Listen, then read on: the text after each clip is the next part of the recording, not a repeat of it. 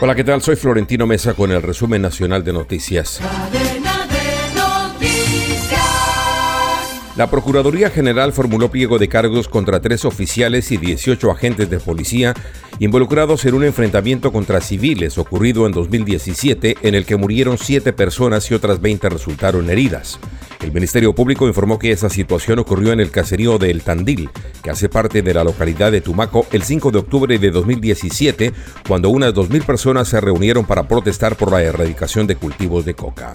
El Ministerio de Vivienda anunció que tras el segundo corte del programa Mi Casa Ya, se observa un importante incremento en el ritmo de asignaciones para la compra de vivienda nueva y reportó que este fin de semana se autorizó la asignación de 1.029 subsidios en comparación con los 99 gestionados en la primera semana. En la medida en que los establecimientos de crédito ajusten sus procesos, modifiquen sus formatos y continúen capacitando a su fuerza comercial, los ritmos de asignación aumentarán de manera progresiva.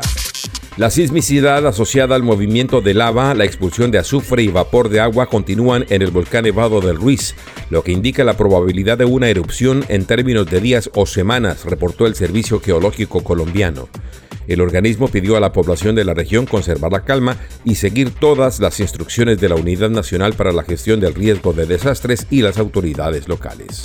Fortalecer la presencia en los lugares más afectados por el conflicto, incorporar nuevas tecnologías y mejorar los resultados son los principales objetivos que se ha fijado la nueva directora de la Unidad de Búsqueda de Personas Dadas por Desaparecidas, Luz Janet Forero.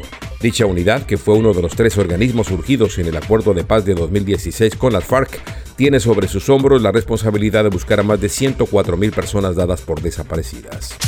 Las autoridades colombianas incautaron casi 3 toneladas de marihuana en una operación realizada en el Pacífico colombiano que dejó tres detenidos, informó la Armada Nacional.